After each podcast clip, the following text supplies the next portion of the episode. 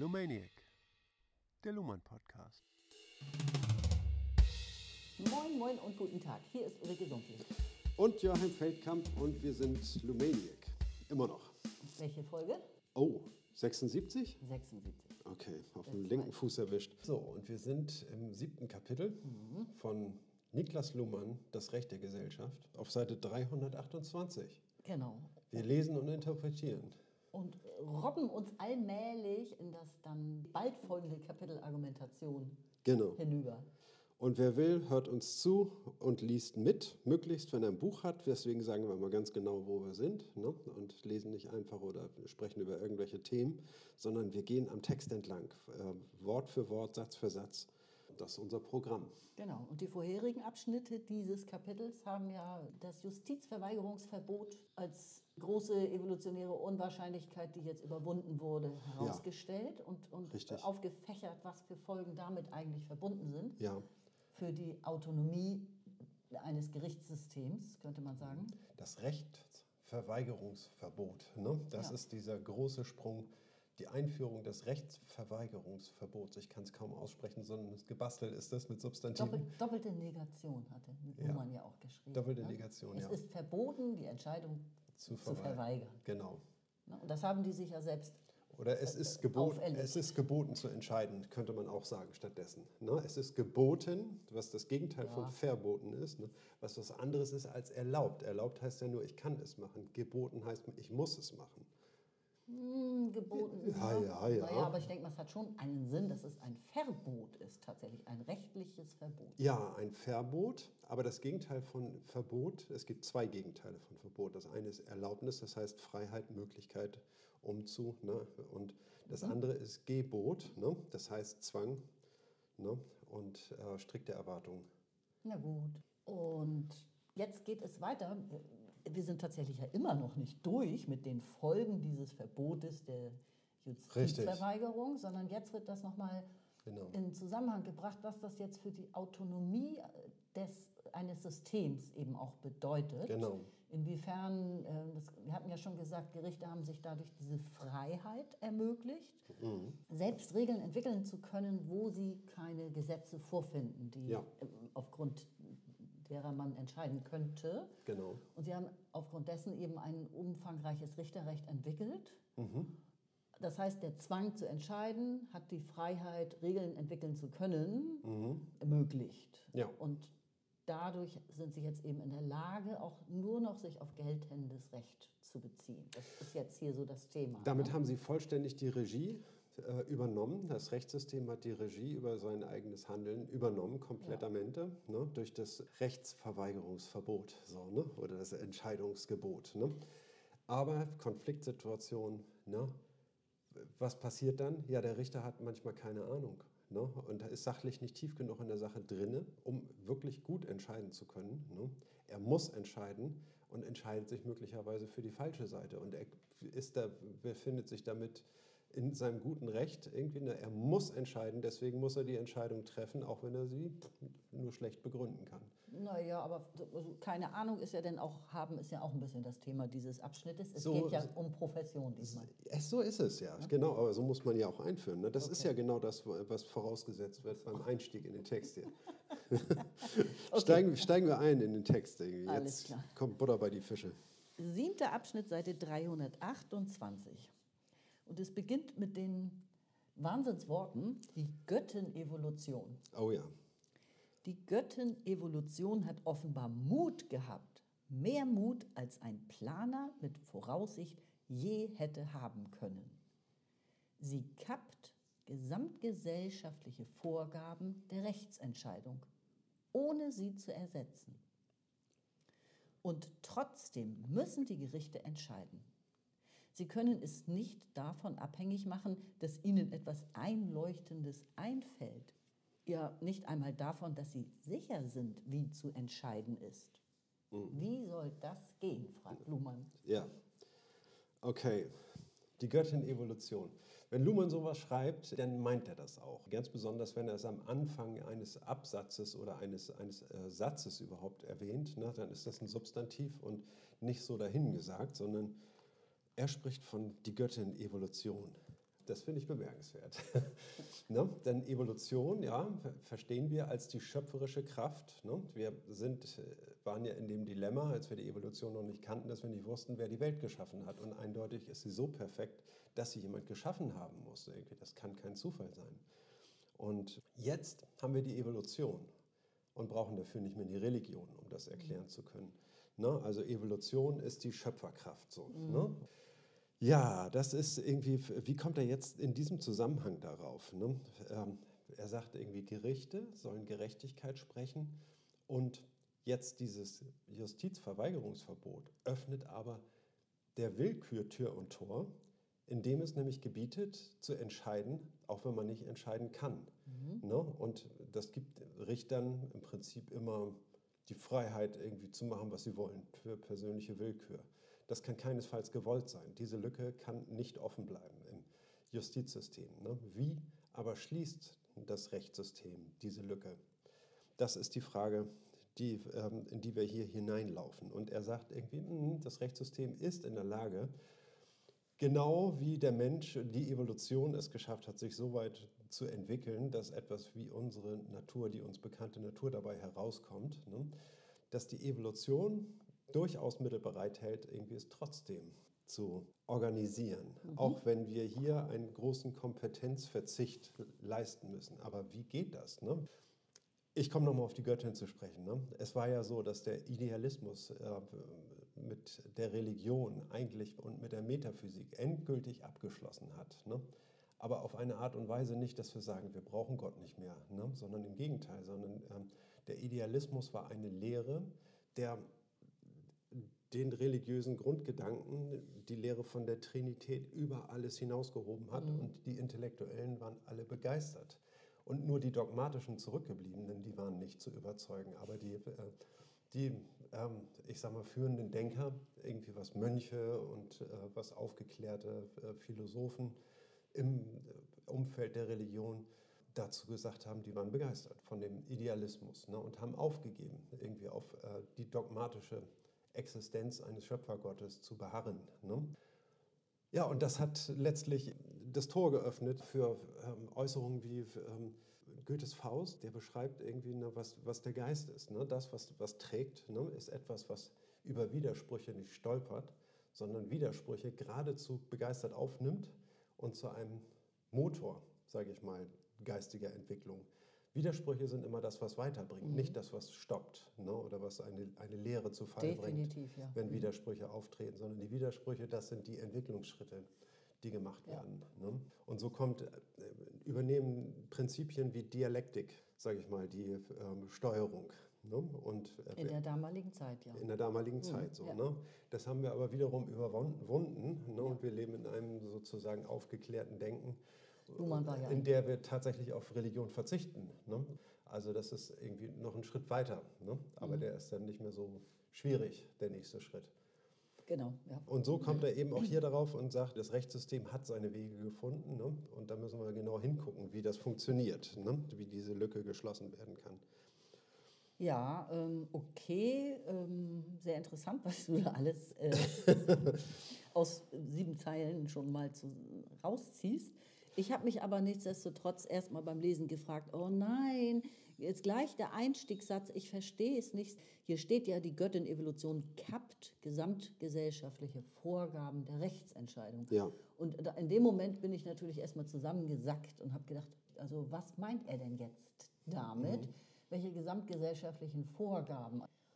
Ne, und wenn man jetzt weiterliest, dann erklärt er das aber auch gleich, was er an zugrunde liegenden Vorgaben meint. Ja, gut.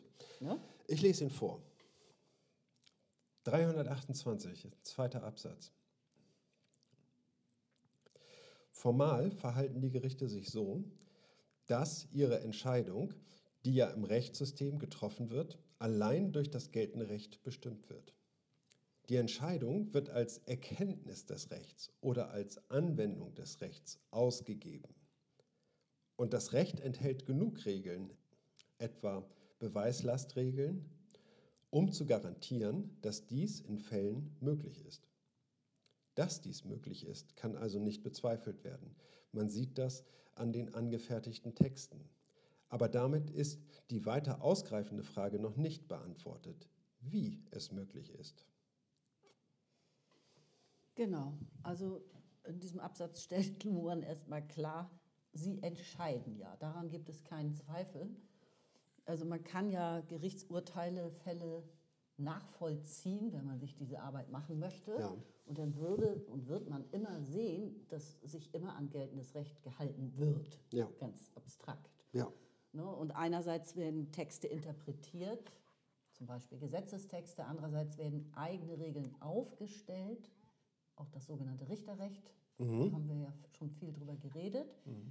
Ähm, Regeln, die die Gerichte dann selbst entwickeln müssen, ja geradezu, ne? weil, wenn, wenn sie sonst nicht entscheiden können. Ja. Als ein Beispiel führt er hier die Beweislastregeln an. Das ist ein umfangreiches Werk ent- entstanden mittlerweile. ja absolut. Ne? Also es gibt erstmal jetzt keinen Zweifel daran, dieses Justizverweigerungsverbot funktioniert sozusagen. Sie, sie werden ihrer, ihrem Anspruch gerecht und ihrem, ihr, sie lösen ihr Versprechen ein, dass sie alles entscheiden. Ja. Und wir können das anhand von Texten nachvollziehen. Es geschieht im Rechtssystem wo sonst. Und da äh, sagt er eben, wir haben ja aber immer noch nicht die Frage, wie, ne, also wa, was hat dazu geführt, welche, er wird ja später nochmal sagen, welche Einrichtungen waren dafür notwendig. Was ist sozusagen passiert, dass, es, dass ihnen das möglich, dass sie sich das selbst möglich gemacht haben, so könnte man sagen. Also es ist ja jetzt nicht irgendwie eine, eine Institution vom Himmel gefallen und es ist ja sowieso alles selbst geschaffen, Ja. was das Zieh Rechtssystem noch, zieh noch mal ein Fazit um das Gesagte irgendwie. Ich möchte gerne noch mal sozusagen deinen wichtigsten Gedanken aus dem, was du gesagt hast, rausziehen können. Der wichtigste Gedanke in diesem Absatz ist, es gibt keinen Zweifel daran, es ist empirisch, dass Gerichte allein aufgrund geltenden Rechts entscheiden und sich nur auf sich selbst auf geltendes Recht beziehen und autonom sind, ihre Autopoiesis vollziehen können. Aber es, äh, wir haben damit noch nicht sozusagen aus soziologischer Perspektive geklärt, wie ist ihnen das denn möglich? Ja. Das bringt ähm, Turbulenzen, sage ich mal, in das Umfeld. Ne? Das heißt also, Richter, die damit nicht gut umzugehen wissen, irgendwie fliegen aus dem Amt. Andere Richter, die etablieren sich sozusagen in dem gerichtlichen Umfeld. Ja, du spoilerst aber schon wieder. Aber ja, so Ist das gespoilert? Ich finde schon, weil du ja auf die Profession bereits abhebst. Die Ja. kommt ja eigentlich erst. Ah, sorry, ja. Ne? Ja, das ergibt sich aus der Vorbereitung irgendwie, dass man den nächsten Gedanken schon immer im Hinterkopf hat. Dafür entschuldige ich mich. Also dann lese ich jetzt weiter. Ne? Die, Ich finde auch, also ich finde, da gibt es dann nicht viel weiter was zu, zu sagen. ne? Der, der letzte Satz vorher war, wir müssen jetzt mal rausfinden, wie ist, wie ist das denn möglich, dass sie Genau. entscheiden können. Und jetzt sagt Luhmann weiter, ein Soziologe müsste konkreter fragen, wodurch werden die gesamtgesellschaftlichen Vorgaben der Rechtsentscheidung, etwa Rücksichten auf den sozialen Status der Parteien oder auf das soziale Netzwerk ihrer Beziehungen, ersetzt? Die übliche Antwort und vor allem ist hier an die Tonlage der Critical Legal Studies Bewegung und ihre neomarxistischen Parallelen zu denken, lautet bekanntlich, sie werden nicht ersetzt, sie sind nach wie vor wirksam.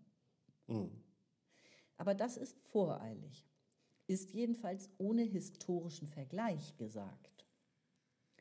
Was immer man mit einer Latent Structure Analysis oder mit einer schlichten Neuzurechnung von Erscheinungen auf Ursachen noch herausfinden oder herausstellen mag, es bleibt die Frage, welche sozio sozialen Einrichtungen erforderlich sind oder sich bewähren, wenn es darum geht, Unabhängigkeit und Entscheidungsverweigerungsverbot der Gerichte sozial abzusichern.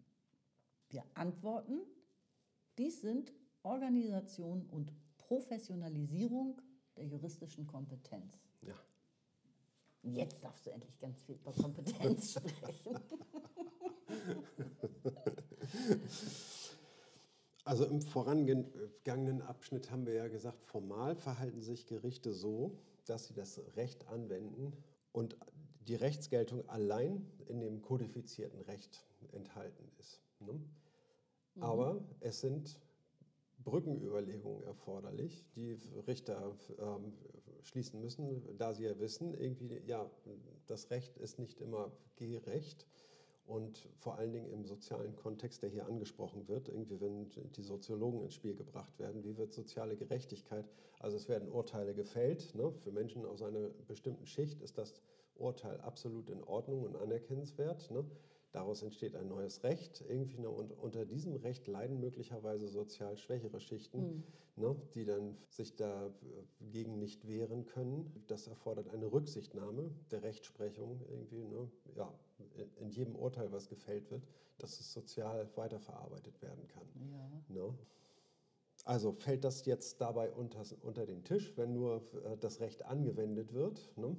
und ähm, durch Urteile immer neues Recht geschaffen wird, irgendwie was eine Verlängerung ähm, darstellt. Ne? Diese Lücke ist ja zu schließen und das machen die Richter sozusagen unter sich aus, würde ich mal so sagen. Und wie, wie das funktioniert, was heißt die Richter unter sich? Ne? Die, nicht die Richter unter sich machen das aus, ne, sondern das wird ja vermittelt durch die Organisation der Institutionen, die gesellschaftlich bereitgehalten werden. Die Gerichte sind personell besetzt, werden ausgefüllt von Mitgliedern der Gesellschaft, die eben sich besonders dafür qualifiziert haben. Und die arbeiten in einer Art Behörde ne? und da gibt es Weisungen und Einstellungen und äh, Ausschlüsse.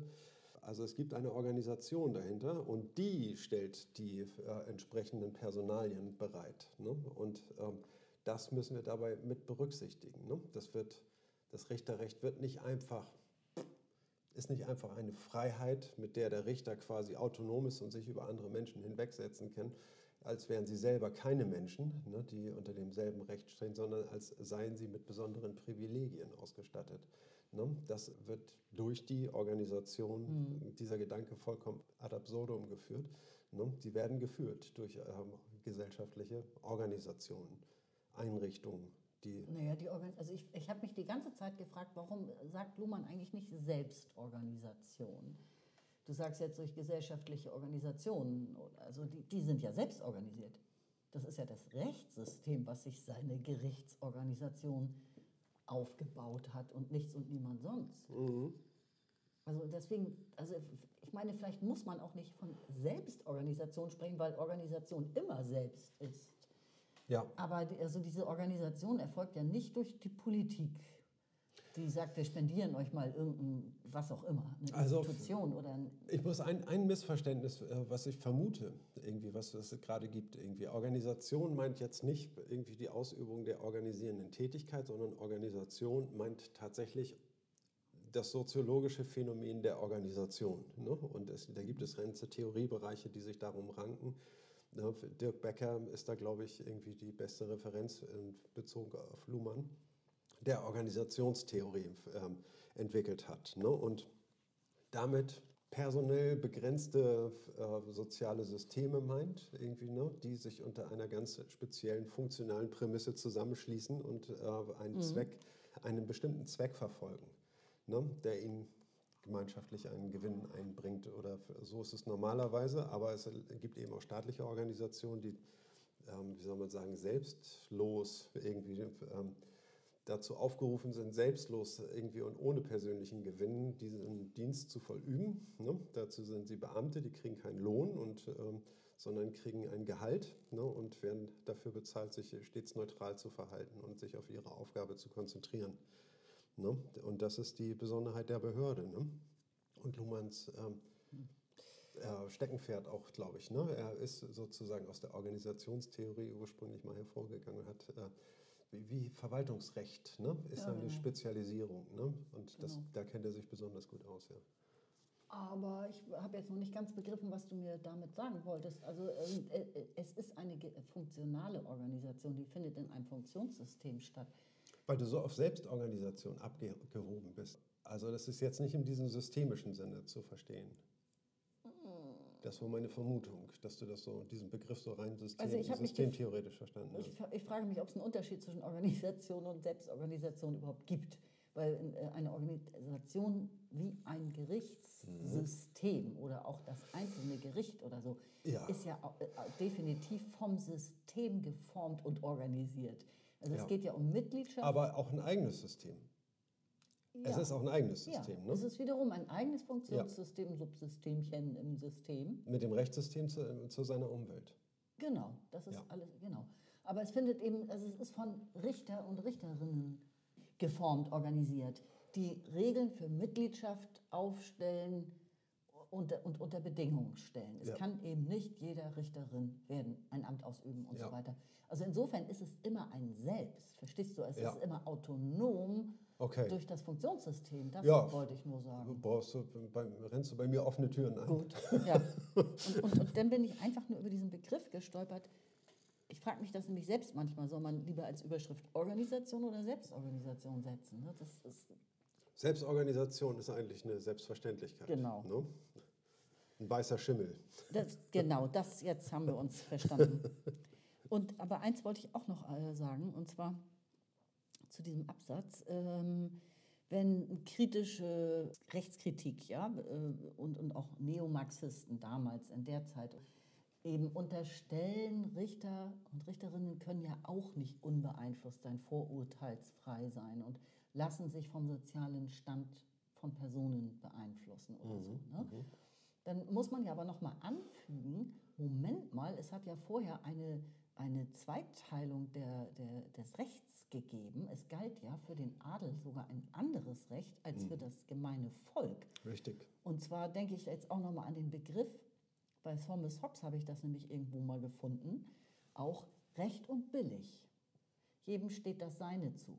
Dieser Ausdruck billig verweist auf diese Zweiteilung der Gesellschaft damals, jedem das Seine. Ne? Also der, dem Adel steht schon was anderes zu als dem Volk. Ja. Es gab eine, praktisch eine Gabelung der, Jedem das Seine ist ein zynischer Satz. ja, aber dieses äh, billig, das, ich glaube, das kommt so auch bei Hobbes drin vor, jedem das Seine. Also jedem das, was ihm zusteht, aufgrund des gottgegebenen sozialen Standes. Ja, Das ist mit diesem Ausdruck recht und billig gemeint. ja, okay. Und das ist jetzt abgeschafft, darauf wollte ich nochmal hinweisen. Okay. Von wegen, ähm, ja, die sind ja trotzdem weiterhin befangen und so, was da vielleicht, was man da kritisieren und reininterpretieren mag Ja, in mögliche Vorurteile von Richt- Gerichten oder Richtern. ja, Aber man muss auch sehen, äh, jeder wird jetzt gleich behandelt. ja. Richtig, die gleichen Gesetze gelten für, für alle Personen. Ja. Ne? Also niemand ist ausgenommen irgendwie durch irgendeinen Paragraphen. Ne? Dennoch erfordert es verschiedene Interpretationen der Gesetze, was damit erreicht werden soll. Ne? Und erfordert eine Anpassung im sozialen Kontext. Ne? Wenn, äh, es gibt ja nun mal unterschiedlich wohlhabende und einflussreiche Ja, Personen in der natürlich. Gesellschaft. Ne? Und das erfordert die Rücksichtnahme. Und für die gelten keine anderen Gesetze. Für alle gilt das Gleiche. Ne? Ja. Schwierige Situation. Ich lese einfach mal weiter auf Seite 329. Ja? Die vorherrschende Rechtssoziologie sieht an dieser Stelle bereits die Grenzen des Rechtssystems. Danach ist das System durch Organisation und durch Professionalität ausdifferenziert. Zugang zum System sei Zugang zu organisierten Verfahren und zu professionellem, im System wirksamen Rat. Wenn man aber dieses Konzept aufgibt und es durch ein rein operatives Verständnis der Systembildung und der Grenzziehung ersetzt, werden die Phänomene der Organisation und Profession gewissermaßen frei für andere theoretische Verwendung. Die übliche Aus Auffassung steuert den Blick in Richtung auf latente, vor allem schichtungsbedingte Einwirkungen der Gesellschaft auf ihr Rechtssystem. Wie sollte man andere Quellen der Beschränkung denken? Legt man dagegen einen erweiterten Systembegriff im Sinne der Autopoiesis, des Autopoiesis-Konstrukts zugrunde, kommen ganz andere Quellen der Beschränkung des Entscheidungsspielraums in den Blick, eben Organisation und Profession. Also ich versuche mal zusammenzufassen. Es gibt eine herkömmliche Rechtssoziologie, die im Grunde bei den Begriffen Organisation und Professionalität nicht weiter nachgebohrt hat, so würde ich Luhmann verstehen, mhm. und sich damit sozusagen abgefunden hat, sieht man doch, es gibt, ja. die sind organisiert und es gibt einen Beruf sozusagen. Ja, ne? ja. Und das nicht weiter hinterfragt. Und Luhmann schlägt jetzt vor, ähm, das eben auf der operationalen Ebene zu betrachten. Was bedeutet denn Organisation Richtig. und Profession? Mhm. Es geschieht ja durch Operationen, und zwar durch diese Operationen sind ja Kommunikationen. Mhm. Ne? Und dass man das eben, wie hat er das äh, gesagt, ein rein operatives Verständnis der Systembildung und Grenzziehung schlägt er vor, um erstmal diese Begriffe Organisation und Profession, wie soll man sagen, zu verbalisieren, also auf die Straße zu bringen, äh, zum Leben zu erwecken. Wie, wie geschieht das? Diese, wie, die Organisation fällt nicht vom Himmel. ja. Und die Profession auch nicht. Genau. Es sind aber die entscheidenden Begriffe Organisation und Profession sind einerseits gefordert und werden freigegeben, sage ich mal, durch das Justizverweigerungsverbot. Ne? Sie werden mhm. freigegeben, ne? das heißt also der Richter entscheidet, auch wenn er nicht entscheiden kann, wo die Grenze ist, irgendwie zwischen entscheiden können und nicht entscheiden können und diese Freiheit in Anspruch nehmen, ist offen. Ne? Das ist durch diese Engführung der Kommunikation, die einerseits für die operative Geschlossenheit absolut notwendig ist. Ne? Das Justizverweigerungsverbot ist notwendig für die operative Schließung des Rechtssystems, aber es hat sozusagen, es leckt an einer gewissen Stelle. Aber jetzt muss man sagen, jetzt kommt die Organisation und Professionalisierung mhm. der Richter. Ja plötzlich in den ja. Fokus. Ne? Das heißt also, wie, führen, wie müssen die ihre Aufgabe ausführen und mit diesen Ungewissheiten umgehen, ne? damit es gut ist, damit etwas für die Gesellschaft mhm. Fruchtbringendes irgendwie dabei zutage gefördert wird. Ne? Also man stellt wiederum diese Bedingungen für Mitgliedschaft auf. Ne? Richtig. Wobei das Wort Mitgliedschaft ja irgendwie so albern klingt in diesem Zusammenhang. Mitgliedschaft im Rechtssystem, ne? Ja, Finde ich, ich total. Mitglied im Richterclub oder so, das klingt ja hat, also man benutzt ja. es im Alltag nicht, den Begriff. Nee, ne? aber man, äh, es ist ja ein Band sozusagen, ja. was da durch die. Man ist Mitglied, genau. Ne? Das ist genau der richtige Ton, finde ich. Es gibt übrigens irgendwo eine Fußnote, gar nicht in diesem Zusammenhang, aber da, da geht es um Juristen, Juristenbälle. Dazu passt das dann wieder ja. mit dem Club und der Mitgliedschaft. Ja, erinnert mich an die Hektabälle, die es auf dem Dorf früher gegeben hat, irgendwie, wo jeder Bauer oder Bauernsohn irgendwie die Anzahl der Hektar, die er später mal von seinem Vater erbt, auf dem Rücken hatte. Okay, Wahnsinn. Und äh, weißt du, was es auch gibt? Pressebälle. Ja. Na, da habe ich sogar früher jahrzehntelang eine Einladung jedes Jahr bekommen, hier nach, nach in Hamburg ins Rathaus. Mhm. Ich glaube, für nur 500 Euro Eintritt und so weiter und mit Abendgarderobe, mit allem drum und dran. Ich bin natürlich nie hingegangen, war nicht ganz meine Welt, aber da sieht man diese Clubmitgliedschaft tatsächlich mal durchblitzen. Ja, eröffnet natürlich ist ein Kontakthof ne? Ja. irgendwie der Industrie mit genau. den einflussreichen Presseorganen. Ne? Also sollte man unbedingt hingehen, um zu gucken, oh. was da passiert. Okay. Ja. Aber also es geht um die Autopoiesis des Gerichtssystems jetzt. Ne?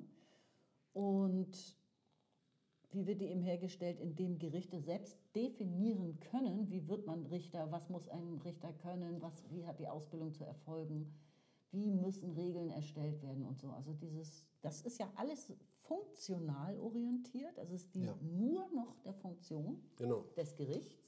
Ne? Also um diesen Unterschied nochmal rauszuarbeiten, vorher war das ja schichtorientiert, also ne, an, der, an der zugrunde liegenden Differenzierungsform der Gesellschaft orientiert. Ja. Und jetzt ist das rein funktional orientiert. Genau. Wir haben zwei unterschiedliche Kontexte. Ne? Wir haben das operative Geschäft des Rechtssystems überhaupt. Das, die entscheidende Location ist der Gerichtssaal. Ne? Das ist ein besonderes soziales System, ein Gerichtsverfahren, ne? eine bestimmte Kommunikation, die nach genau festgelegten Regeln erfolgt. Ja. Das ist der Kontext A. Ne? Jetzt verlassen wir diesen Kontext des Gerichtssaals, der für so viel Theorieaufwand sorgt ne? und äh, gucken uns den Hintergrund des Gerichtssystems an. Diese Leute, die fallen ja nicht vom Himmel, ne? sondern die kommen irgendwo her. Ne? Und sie sind äh, verdrahtet mit dem Gerichtssaal quasi durch Behörden, durch Organisationen, die dahinter stehen. Ne? Ein neuer Kontext. Ne? Dort wird die Profession organisiert. Ne? Mhm. Das heißt also, dort wird entschieden, wie wir das handhaben wollen durch die Instanzen, sind die Richter ja auch miteinander organisiert und sehen genau, was für Fälle kommen hier beim Oberlandesgericht an, irgendwie die auch auf unterer Ebene hätten entschieden werden können und sagen irgendwie, Moment mal, also wenn hier im, am laufenden Meter eure Fälle hochschwappen, dann läuft bei euch da unten irgendwo was nicht richtig so. Ne? Und, ne? und dann muss da sozusagen mal ein Machtwort gesprochen werden oder mal geguckt werden auf Personalien und so weiter. So läuft es ja. Ne? Und, ähm, ja, ne? das sind, äh, und das sind gesellschaftlich verzweigte Häuser, miteinander ver verbundene mhm. Häuser, die quasi über einen formalen Apparat miteinander kommunizieren.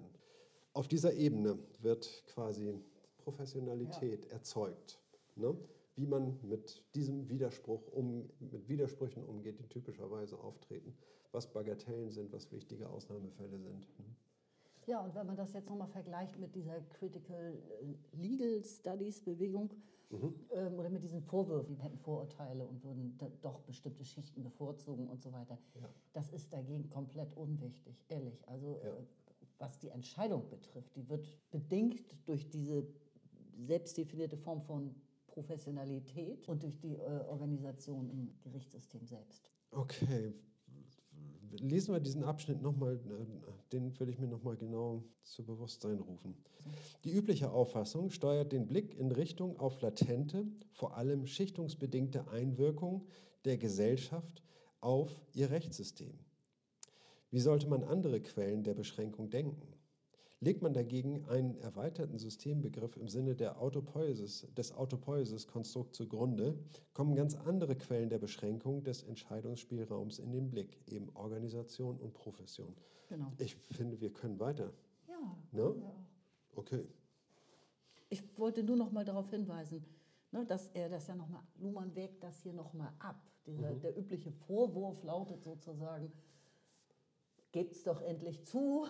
Ja. Ne, ihr seid beeinflussbar und, und äh, diese unterschiedlichen äh, sozialen Verhältnisse, die, ähm, die prägen auch Entscheidungen. Und, mhm. und da sagt er, das, also ich meine, das ist völlig unverhältnismäßig in, im Vergleich zu dem, was wir eigentlich vorfinden, ja. wenn man sich mal anguckt, durch Organisation und Profession, was da für Bedingungen eingezogen sind, um Entscheidungen zu treffen. Das ist mhm. völlig unvergleichlich viel wichtiger. Ja. Genau. Ne? Die Konsistenz. Ne? Entscheidungen müssen tragbar sein. Das Rechtssystem verliert etwas dadurch, dass jemand irgendwie am laufenden Meter nicht tragbare Entscheidungen trifft ne? und die dann in nächster Instanz wieder widerrufen werden müssen. Es gewinnt das Rechtssystem, indem wirklich jeder Richter was macht? arbeitet. Das ist die Überleitung. Das ist die Überleitung. Es ist schon wieder gespoilert, Entschuldigung, aber irgendwie, es liegt einfach auf der Zunge. Ja, das irgendwie. ist gut. Gericht ist eher nicht 9 to 5. Ne? Ich lese weiter. Ja, bitte. Seite 329, letzter Absatz. Die Tatsache Organisation wirkt sich zunächst darin aus, dass die Richter durch Organisationsmitgliedschaft gehalten sind zu arbeiten. Von ihnen wird, teils durch Dienstaufsicht, teils kollegial, erwartet, dass sie ihr Pensum erledigen. Damit ist eine Zeitstruktur verbunden, eins nach dem anderen. Es ergeben sich Termine mit verabredeter oder anberaumter Interaktion. Organisationsmitgliedschaft heißt auch, dass es Schranken des Verhaltens in der Interaktion gibt, bei deren Überschreiten eine Dienstaufsichtsbeschwerde möglich ist. Organisation heißt, dass Fehler sich im Rahmen des juristisch Vertretbaren halten müssen. Man kann gegen eine herrschende Meinung rebellieren, kann die Obergerichte provozieren aber nur mit akzeptablen Argumenten. In Klammern, vorgreifend sehen wir an dieser Stelle ein notwendiges Zusammenwirken von Organisation und Profession. Außerdem kann man nicht immer dieselbe abweichende Meinung vertreten, wenn die Obergerichte einem nicht folgen nur um die Parteien zu zwingen, Fall auf Fall die Obergerichte anzurufen. Man kann einen Versuchsballon hochschicken, muss sich aber damit abfinden, wenn er platzt. Organisation heißt schließlich, dass es unterschiedliche Posten, unterschiedliche Gehälter, also Karrieren gibt.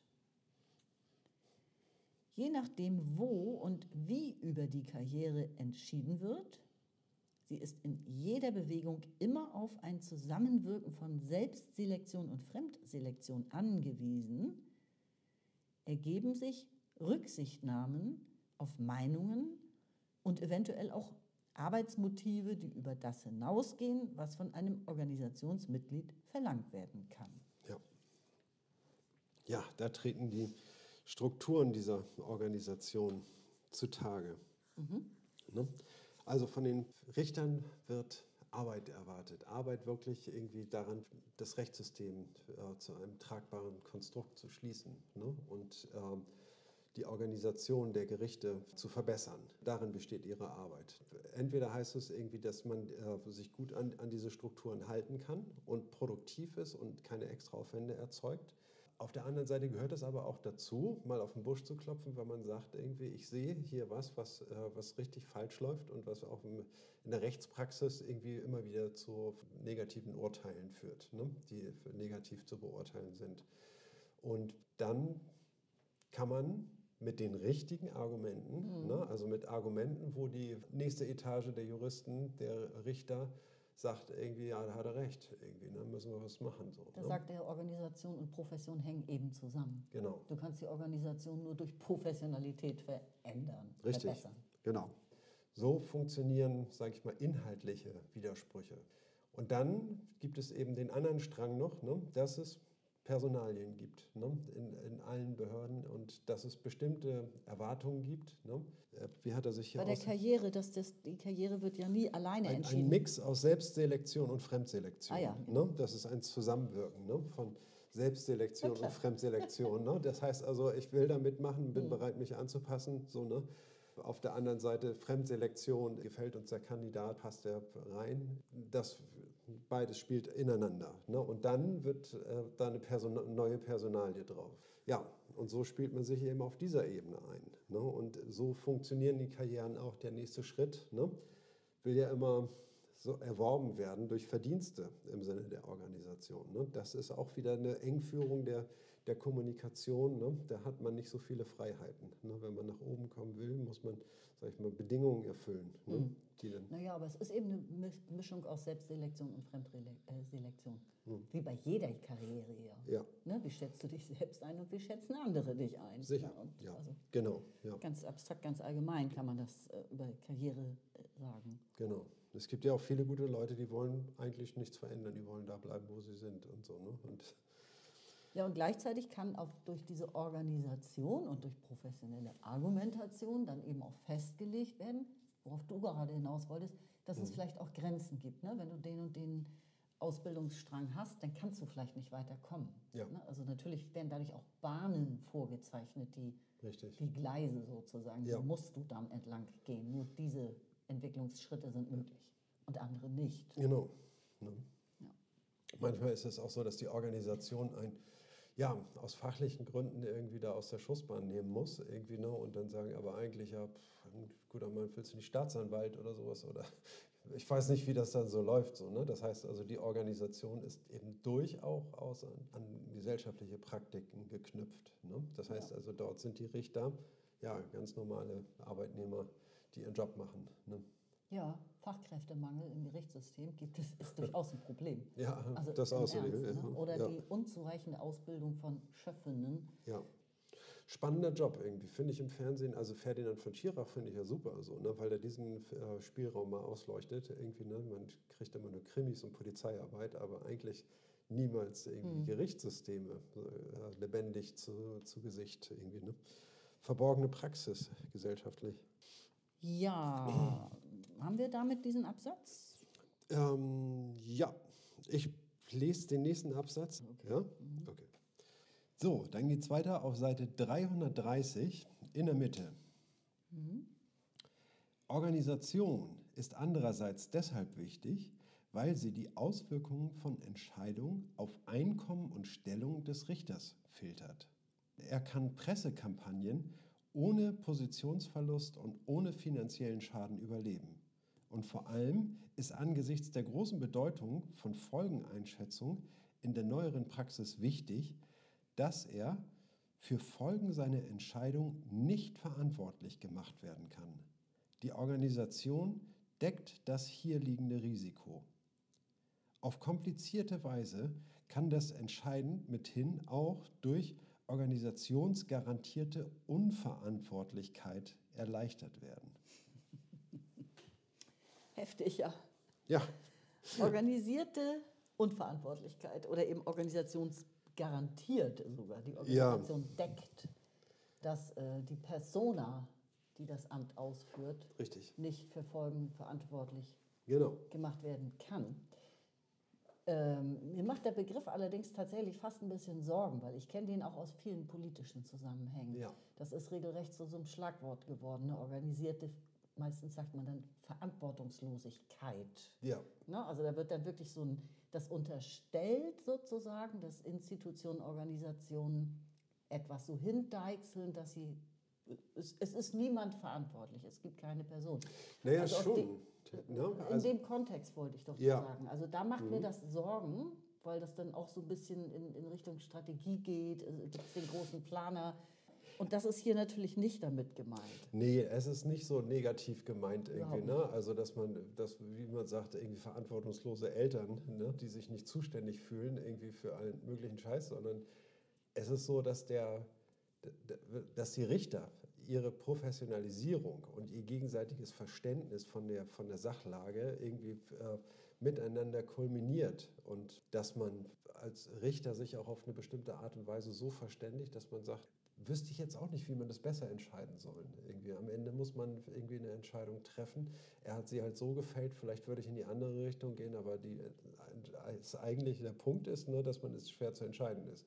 Es geht ja wieder auch um die Folgenabschätzung, ja. die gerade zunahm in der Zeit, in der Luma nun da lebte und besonders aktiv war. Und ja. äh, die heute sicherlich noch mehr zugenommen hat. Jetzt sind noch mal ein paar Jährchen vergangen. Ne? Ist ein also, Standardproblem, nicht ein zeitgemäßes Problem, die Folgeneinschätzung? Oder würdest du sagen, dass das... Das hat zugenommen durch noch mehr Technologie und noch mehr Vergleichbarkeit durch Daten und Digitalisierung ja, heute. Ja, ja, hast du recht. Das, das denke ich schon. Ne? Also ja. der, der Wimpernschlag eines äh, Zweckkaninchens, was für Auswirkungen kann der haben auf XY und so weiter. Okay, kann sein, dass das ein, ein großes Thema, ein gehyptes Thema war zu seiner Zeit an. Also ich will nur sagen, das hat ja. eher noch zugenommen durch die statistischen Möglichkeiten mhm. auf Datenbasis, die wir heute haben. Richtig. Dass Folgen eingeschätzt werden müssen. Und wir wissen ja, das ist prinzipiell unmöglich, mhm. ähm, in die, also die Zukunft wirklich bestimmen zu können. Ja. Es sind immer nur Wahrscheinlichkeiten, Prognosen, die man abgeben kann.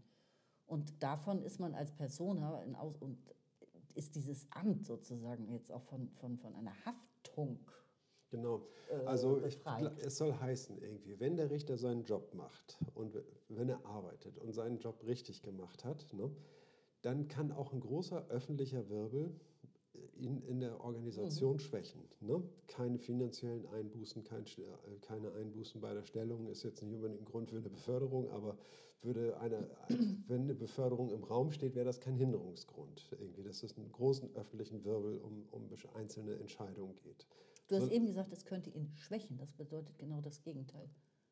Kann ihn nicht schwächen. Kann ihn nicht schwächen, alles klar. Dann, mhm. Ne? Mhm. Und die Organisation trägt ihn aber unter der Bedingung, dass er seinen Job gemacht hat, seinen Job richtig gemacht genau. hat. Wenn das der Fall ist und wenn die anderen sagen, wüsste ich auch nicht, wie man es besser hätte machen können, ne? denn ähm, kann sein, dass die Leute ihn auch fallen lassen und sagen irgendwie, okay, gut, das geht nun gar nicht mehr.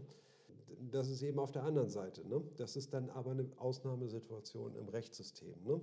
Der Normalfall ist, dass man sich gegenseitig rückversichert, auch einen Rat einholt und dann entscheidet, weil man weiß, das findet so Akzeptanz, diese Vorgehensweise, mhm. die ich hier eingeschlagen habe. Ne? Ja. Das ist der Punkt irgendwie. Ne? Und so sichert man sich ab und so ist es durch die Organisation aufgefangen. Das heißt also, er steht mit seiner Entscheidung nicht im luftleeren Raum. Er ist nicht verantwortlich, sofern er seinen Job macht. Ne? Richtig. Und so läuft es aber tatsächlich eigentlich in allen Organisationen, ne? also mit, mit Grenzen. Mit Grenzen, Klar. aber Ja. ne? also auf EU-Ebene, in der Genau. Politik, Genau. äh, bei der Weltgesundheitsorganisation oder wo auch immer. Ne? Das Mhm. sind eben Funktionssysteme, Genau. äh, die so vielen äh, Bedingungen, Interdependenzen und strukturellen Kopplungen und gar nicht ahnbaren Einflüssen unterliegen, dass es eben nur sehr selten möglich ist, auf eine Person, Person zurückzuführen, dass die jetzt Genau. Mist gebaut hat und dafür Ja. etwas haften müsste. Genau, und das, das zeigt auch in gewisser Weise die Grenzen des Rechtssystems. Ne? Sie zeigen auch halt irgendwie, was ist Lehre. Aber es ist, das Rechtssystem ist ja nicht die reine Lehre, ne? sondern das Rechtssystem ist eine Organisation. Da stecken Menschen drin, die, da stecken Karrieren drin, ne? da wird gearbeitet, da werden äh, schwierige Fragen hin und her gewälzt. Das ist auch das Rechtssystem. Ne? Und diese Seite wenn man sich fragt, wie ist das, dieses Rechtssystem möglich und wie tragbar ist, also wie nachhaltig ist dieses System und wie stabil, irgendwie, wenn man sich diese Fragen stellt, irgendwie, ne, dann muss man sich diese Organisation eben auch angucken. Ne, und ist dann dicht an der Sache dran. Ne, und aus einer größeren Entfernung kann man das eigentlich nicht beurteilen, was, was dort getrieben wird. Ne? Wenn man sich nur meinetwegen Gerichtsurteile angucken würde. Ja, Ne? absolut, genau. Ja. Ähm, einen letzten Mini-Aspekt noch. Ähm, interessant finde ich, dass er nochmal sagt, es geht ja auch um Karriere. Ne? Die, die Profession entscheidet ja dann auch über Karriere und letzten Endes dann wieder über die Stellung innerhalb des Rechtssystems, die gesellschaftliche Stellung, könnte man sagen, das soziale Ansehen, äh, sowohl im, im Rechtssystem selbst, im Gerichtssystem und auch in der Gesamtgesellschaft. Und da kommt man wieder zurück von dem, was, also eigentlich hat ja die, es gibt diesen, diese soziale Stellung nicht mehr, die von Gott gegeben wird, Ja. sondern die muss durch Profession erworben, erarbeitet, erknetet werden. Aber wenn du sie dir dann äh, errungen hast, Ja. hast du wiederum dann doch eine, einen Stand Mhm. in der Gesellschaft. Ne? Das ist jetzt keine geschichtete Gesellschaft mehr, aber da, da haben wir wieder die Stellung, die man, Ja. die ist ja nicht weg. Ja. Das Baby wird geboren und das steht völlig Mhm. fest, was, wer man ist, das ist nicht mehr. Ja. Aber einen Stand gibt es eben dann irgendwann doch. Ab einem gewissen Alter hat man. Ja, ist aber die Frage, ob diese Standesgrenzen von einer gesellschaftlichen Relevanz sind, also sich in Form von Gesetzen niederschlagen. Ja, ja, Ne, nee, und das das, das tun sagen. sie eben nicht. Ne? Und deswegen, äh, und da sind wir im Rechtssystem auch an einer ganz entscheidenden Stelle. Ne? Ich glaube, dass die rechtlichen Regeln, sage ich mal, diese Stände stabilisiert haben in entscheidendem Maße. Ne? Ja, ich will nur Die sagen, rechtlichen Gepflogenheiten. Ne? will nur sagen, dass der soziale Stand ja nicht unwichtig geworden ist, Mhm. sondern nach wie vor höchst bedeutsam ist. Ja, natürlich, natürlich. Ist jetzt nur anders geregelt, wie man ihn erwerben, zeigen Ja, und behaupten kann. So, genau. So, und wenn ich es richtig sehe, habe ich jetzt das Vergnügen, den unlesbarsten Satz dieses Abschnitts vorlesen zu müssen. Der folgt Gleich der erste, gesehen unter dem Gesichtspunkt Ja. der Frage. Mhm. Oh, okay. Dann Feuer frei, würde ich sagen. Ja, aber dann muss ich erstmal, der, der wird jetzt schon unlesbar und dann muss ich noch einen Hinweis machen. Und zwar bezieht sich der folgende Satz auf den vorherigen. Und das vorherige war ja, es gibt so eine organisationsgarantierte Unverantwortlichkeit. Ja. Ne? Und diese Aussage, darauf bezieht sich jetzt das folgende. Okay. Wie kommt es zu Einschränkungen de- des Möglichkeitsraums, die eine Kombination von Unabhängigkeit, Rechtstextabhängigkeit und Verbot der Justizverweigerung ermöglichen? Ich kann das nicht lesen. Sind, ich kann das nicht lesen. Sind Organisation und Profession, ich weiß, ich verstehe das, aber ich, ich das ist, das, Okay, ich versuche es einfach nochmal. Vielleicht habe ich eine andere Perspektive und komme durch.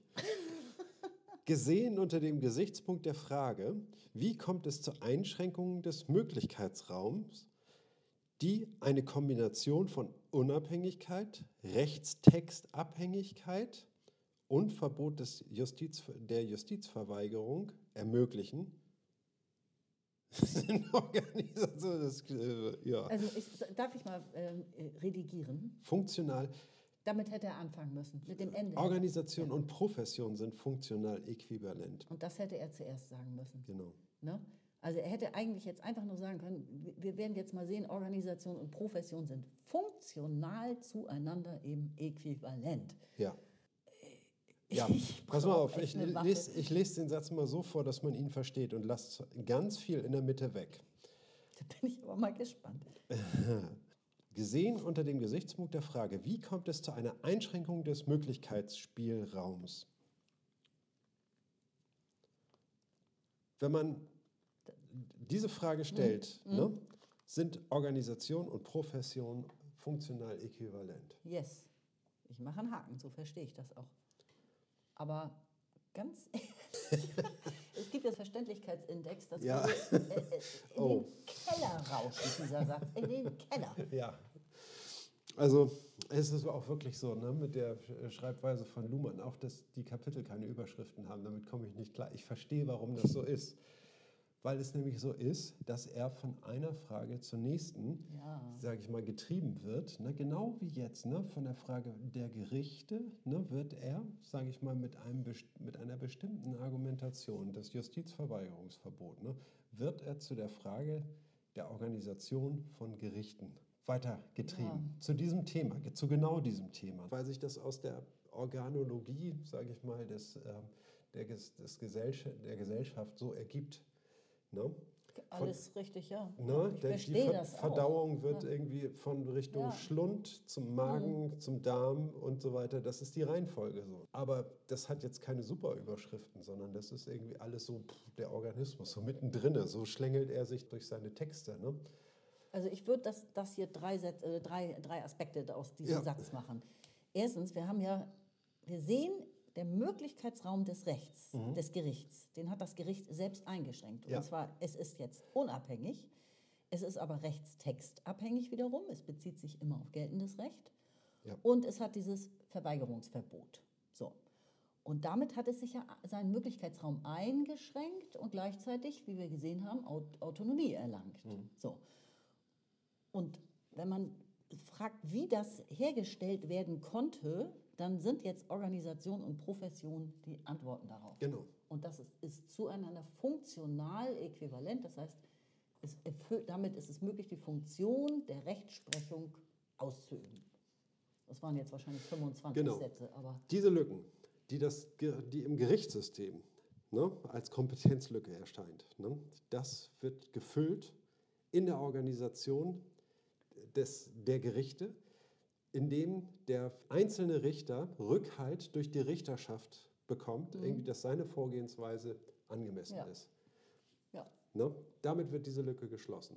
Durch Organisation. Organisation und Profession sind äquivalent. Ja, Ne? fun- funktional. Er hat sich professionell Mhm. verhalten, heißt irgendwie, er hat irgendwie äh, die, Organisa die Interessen der Organisation.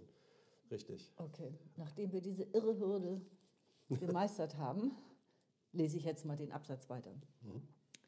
Das macht zugleich verständlich, dass man im regionalen Vergleich sehr verschiedene Formen von Organisation und sehr verschiedene Ausprägungen von Professionalität findet.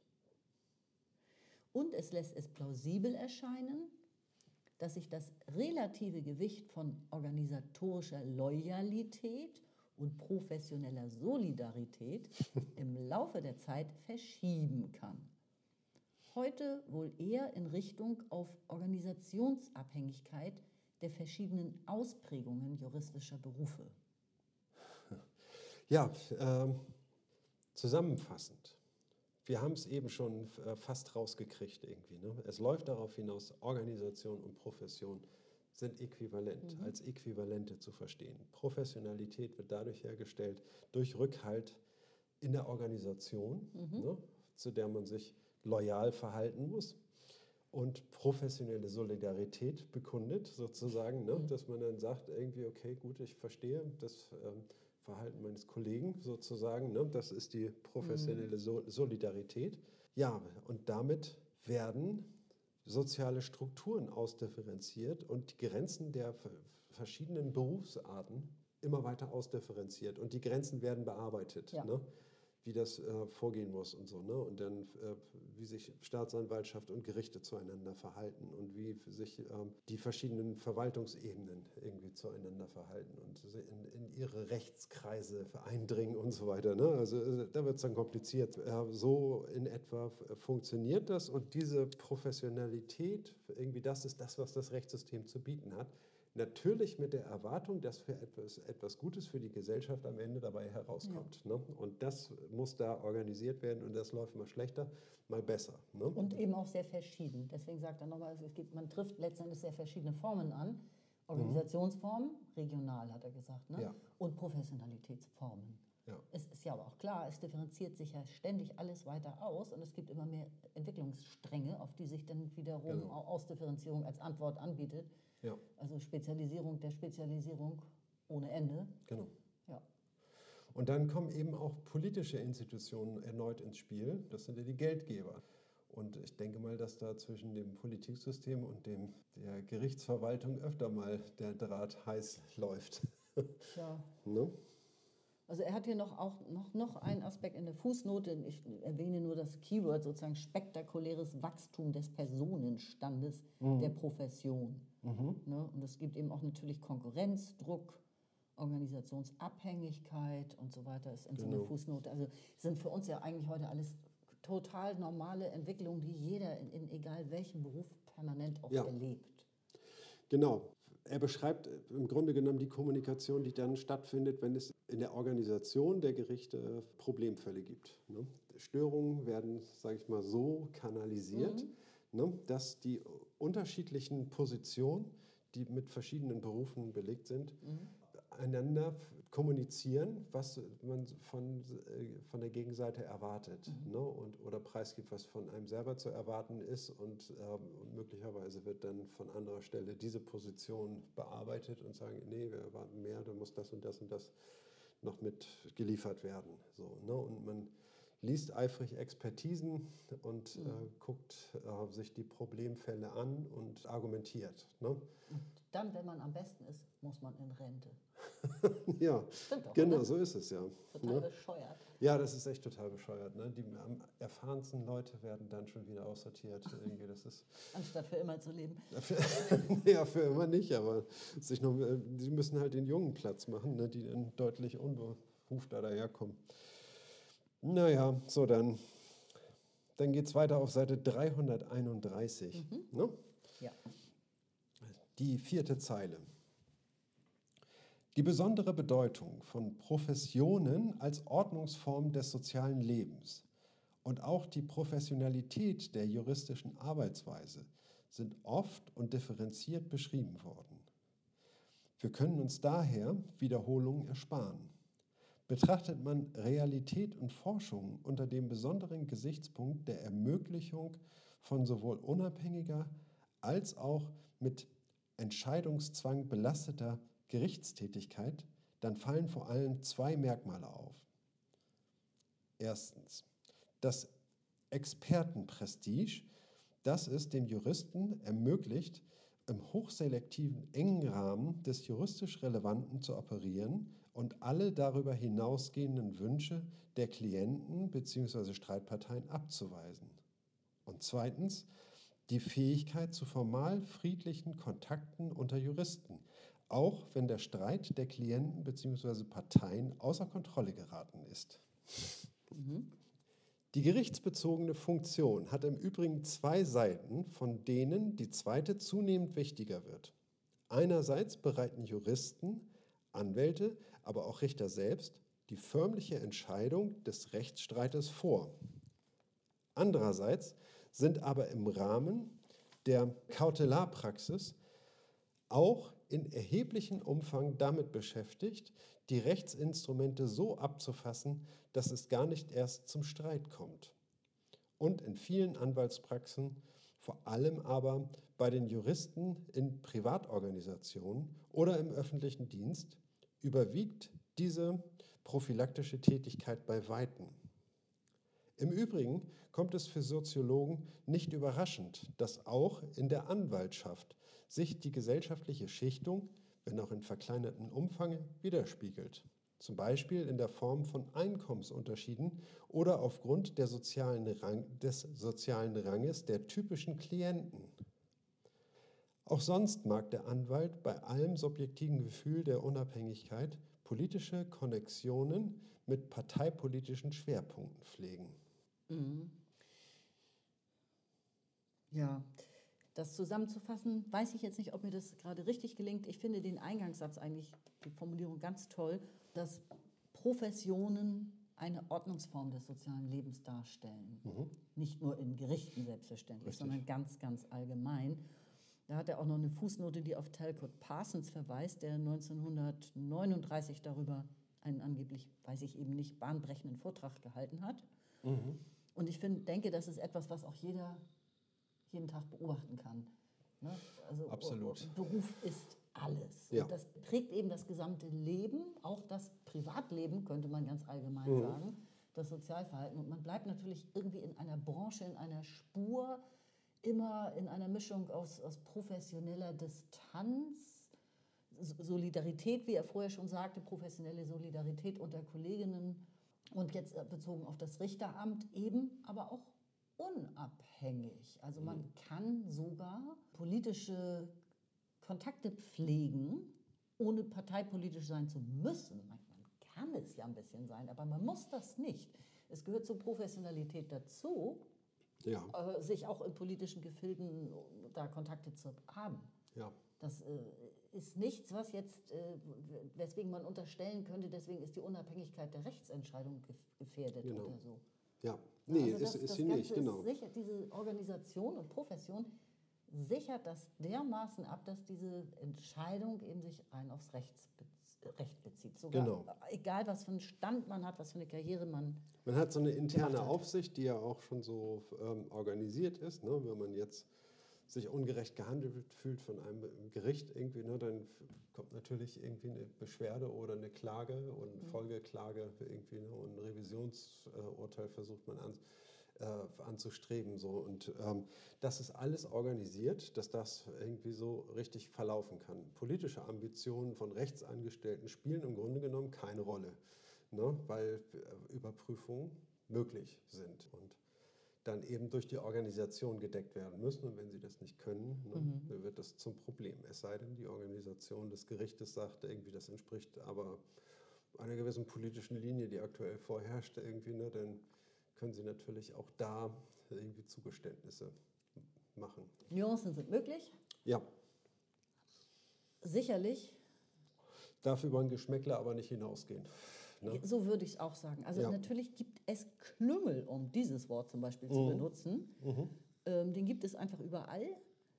Aber man kann daraus jetzt nicht entnehmen, dass hier ähm, ne, alles politisch beeinflusst ist oder gekauft werden Ja. könnte, zum Beispiel Ja. durch Geld. Genau. Ja?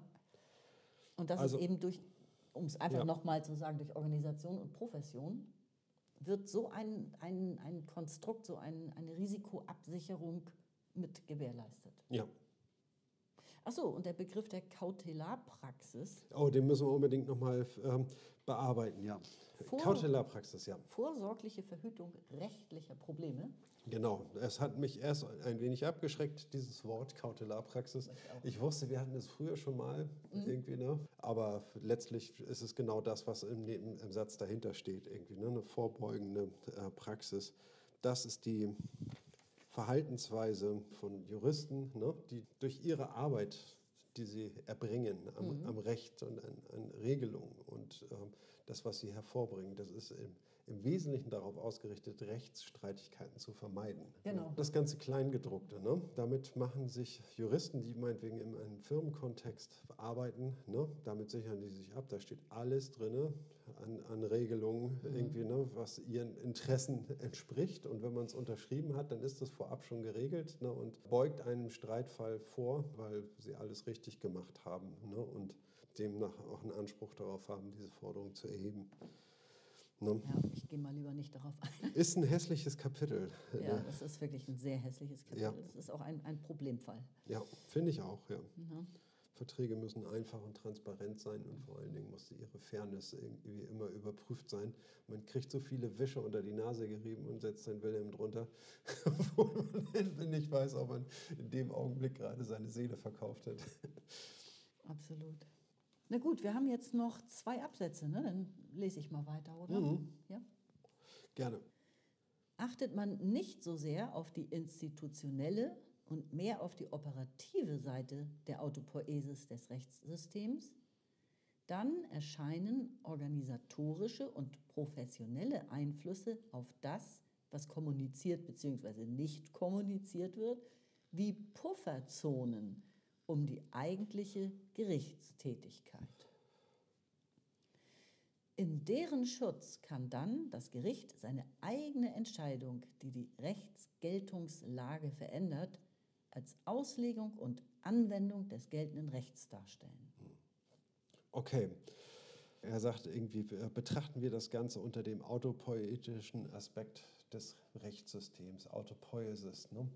Das ist die Ordnung der Kommunikation. Autopoiesis heißt irgendwie, eine Kommunikation erzeugt die nächste Kommunikation. Mhm. Ne?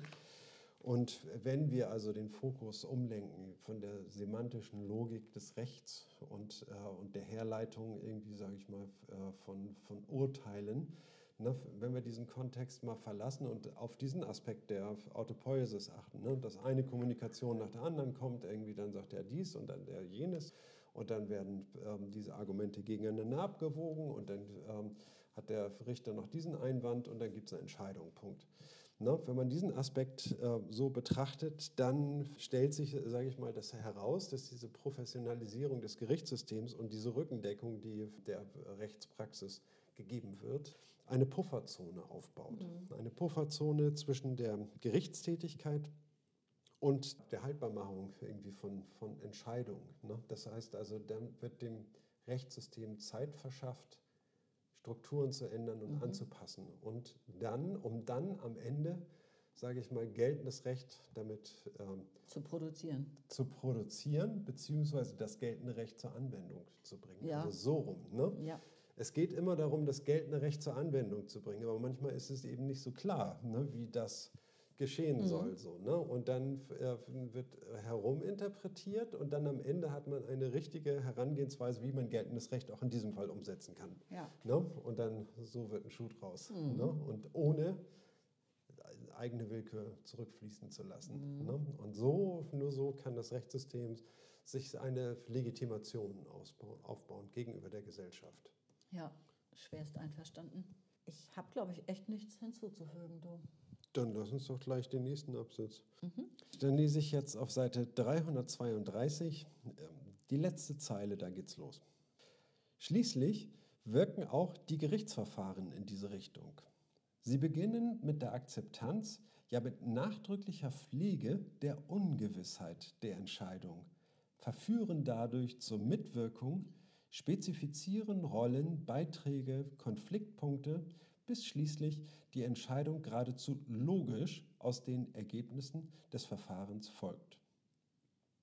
Mit der Engführung der Kommunikation unter Mitwirkung der Beteiligten werden zugleich auch Proteste absorbiert, mit der Folge, dass nach der Entscheidung nur noch diese angegriffen werden kann, soweit Rechtsmittel zugelassen sind, und im Übrigen nur versucht werden kann, auf politischem Wege dem Rechtssystem eine Änderung des geltenden Rechts nahezulegen. Mhm. Ja, also es ist wasserdicht. Du hast ja vorhin die, äh, den mhm. Begriff von einem Leck gebraucht. Ne? Die Autopoesis, das operativ geschlossene System, ist das wirklich schon dicht sozusagen? Ja, gab mhm. es, es gab Stellen, da hat es noch gelecket irgendwie. Und ähm, diese Leckstellen sind alle geschlossen. Äh, ja. Man, man, sieht, wie gut es funktioniert wenn man diesen, diese operative mhm. Betrachtungsweise zugrunde legt, also wenn man sich die Operationen ansieht, ne, die Praxis im System ja. durch Kommunikation, wie vorgegangen wird ja. im Bereich Profession und Organisationsbildung, dann kann man sehen, dass eben auch das Verfahren es ermöglicht, also äh, im Verfahren, er sagt ja, es wird ausdrücklich gepflegt, Ungewissheit der Entscheidung, also das wird ja. betont. Und dann äh, wird, werden alle Teilnehmenden verführt, Aussagen zu machen, sich einzubringen. Indem zuerst mal die Lücke, genau wie Sokrates, ich weiß, dass ich nichts weiß. Ja. Was macht er da eigentlich irgendwie? Ist das hier so ein, äh, ein Dovi-Test oder so? Ich denke, er ist Philosoph irgendwie. Ne? Warum sagt er, er weiß, dass er nichts weiß? Ja. Ne? Es ist der Beginn mit Tabula Rasa. Ne? Mhm. Ganz einfach. Ne? Es liegt nichts auf dem Tisch. Ich weiß, dass ich nichts weiß. Das Ja. ist der Anfang. Ne? Was ist der erste Gedanke? Und dann kann man raten, irgendwie, ja, der, die Suche nach dem Anfang hat begonnen. Und genauso ist es hier. Ne? Man sagt erstmal, man schafft einen, einen leeren Tisch und sagt, Argumente auf den Tisch, Ungewissheit. Wir wissen nicht genau, wie dieser Fall zu beurteilen ist. Deswegen sitzen wir hier. Wir haben einen Konflikt und wissen nicht, wie er zu klären ist. Und das genau wollen wir hier tun. Packt mal, was ihr habt, auf den Tisch. Das heißt Verführung zur Mitwirkung. Ne? Das heißt also, lasst sehen, was ihr habt. So, Und, ne? und Rollen sind geschaffen worden. Ne? Also Genau. dass die Gerichte haben Rollen spezifiziert, die dafür notwendig sind. Also wer in welcher Reihenfolge was vorbringen darf, wie und von wem befragt werden darf und so. Ja. Das ist alles durch Profession und Organisation eben entstanden. Ja, Dieses, die Spielregeln könnte man auch sagen. ja, Ne? Verfahrensregeln. Also auf der operativen Ebene tatsächlich. genau. Ja. Und jetzt muss ich noch anhängen, also toll finde ich natürlich auch der Protest. Ja, da sich ja das Gericht nur noch auf geltendes Recht beziehen, beziehen muss, kann und will Ja. und alles andere ja eh schon abgeschnitten wurde und die Urteilsbegründung sowieso so knapp wie möglich ist, gibt es dann außerhalb des Rechtssys- Gerichtssystems in der Umwelt Protest gegen die Gerichtsentscheidung. Dann hat auch dieser Protest das schwer, weil der kann nur aufgreifen, was jetzt überhaupt für die Entscheidung als relevant zugrunde gelegt wurde. Ja, Also unter anderem sind äh, sämtliche moralischen Empörungen damit, die kann man hintragen, wohin man möchte, aber äh, das kann man nicht, man kann mit Moral keine Revision erzwingen, man kann sowieso bei einer Revision dann nur aufgreifen, was vorher genau. zur Begründung benutzt wurde. Moral ist ja rechtsextern ne, und Genau. ist dann irgendwie, damit man das zu- zur Geltung kommen lassen muss, dann muss die äh, Planlosigkeit sehr groß sein. Irgendwie, ne? Es werden immer zuerst andere Fälle angeguckt. Das ist die Quelle. Ja. Ne? Und, und welche Revisionsmöglichkeiten es gibt, das wiederum legt das Gericht über Organisation, Entscheidungen und Profession wiederum auch selbst fest. Ja. Also von wegen äh, hermetisch abgedichtet, könnte man sagen. Ne? Also Ja. da, da bleibt nicht viel drumherum. Das ist äh, Autonomie vom Feinsten. Naja, gut. Ne? Also die, ähm, es werden die Beiträge gesammelt. Es wird eine Kommunikation zugelassen. Ne? Das ist ja wichtig. Ne? Es gibt einen Raum, in dem jeder einmal sagen kann, irgendwie, warum er sich im, im Recht sieht. Ne? Und dann sitzt da jemand irgendwie, ähm, der beides nimmt irgendwie und gegeneinander abwägt. Ne? Interaktion ist ja, ist, ist eine richtige Interaktion ne? und die Teilnehmer haben dadurch einen gewissen Druck los, irgendwie, ne, dass sie überhaupt gehört wird, ihr Protest. So, ne? Diesen Druck sind sie dann erstmal los. So, ne? Und dann geht es darum, die Sache zu klären und mit einer Entscheidung zu versehen, wer Recht hat. Ne? Aber diese Proteste, die sind einmal ausgesprochen. Am Ende gibt es eine Entscheidung, ne, die dann auch noch begründet wird. Und dann ist es so. Und diese Proteste, ne, die im Vorwege, die sind dann quasi schon mit berücksichtigt Ja. durch soziale Interaktion. Das hat eine wichtige Funktion. Das ist Ja, nicht wenn, so sie, wenn sie aufgegriffen wurden, wenn sie aufgegriffen wurden. Wir sehen ja, das Recht schneidet permanent ganz viel ab, was nicht rechtsrelevant ist. Na klar, aber dann wird das dann ja auch mit einem Satz begründet. Ne? Die Argumentation des Klienten sowieso wurde jetzt nicht ähm, äh, Also sozusagen Einspruch, Moral. Einspruch Moral, genau, Ja. kann nicht berücksichtigt werden, ne? weil das eben ähm, also so eine Auslegungssache ist und so. Ne? Das wird dann so kurz begründet. Gut, dann kriegt er dann irgendwie eine juristische Belehrung quasi zu einer Begründung, die nicht hält, die nicht haltbar ist. Dann Ja. muss er sich damit zufrieden geben. Ne? Aber zumindest gibt es am Ende diese Entscheidung und dann gibt es nur noch die Entscheidung. Ne? Und daran muss man sich dann halten. So, ne? so wird es halt organisiert. Ne? Die Unwissenheit wird vorangetragen. Das ist das Kompetenzproblem, so wird das gelöst sozusagen, ne? indem, sage ich mal, die Beteiligten aufgefordert werden, diese Lehre zu füllen ne? mit ihren Ansprüchen. Ne? Ja, du hast ja, glaube ich, diese Session begonnen mit dem Begriff Ahnungslosigkeit. Der Richter hat keine Ahnung am Anfang, also Ja. ganz abstrakt Ja. in Bezug auf den Fall. Genau. Ja. Ne? Dazu ist er ja auch geradezu aufgerufen, irgendwie unparteiisch zu sein. Ja, dann ein Unparteiischer ist ahnungslos. so muss es sein. Dann haben wir jetzt noch einen Abschnitt vor uns, einen süßen kleinen Abschnitt. Und dann geht es in die juristische Argumentation. Das wird spannend. und guck mal das hier. deutet sich hier ja schon so richtig an. So, ne? Ich höre ja auch das Gras wachsen, ich lese zwischen den Zeilen. Mehrfach hat er jetzt das Wort Argumentation gedroppt. Ja. Gut, Lumaniac, die 76. die Wir 76. feiern jetzt wie immer jedes Mal total wilde Party danach. Das wird eine Sause, ich freue mich schon drauf. Ab auf den Kiez. Ne? Also, Bis dann. bis dann. Danke. Tschüss.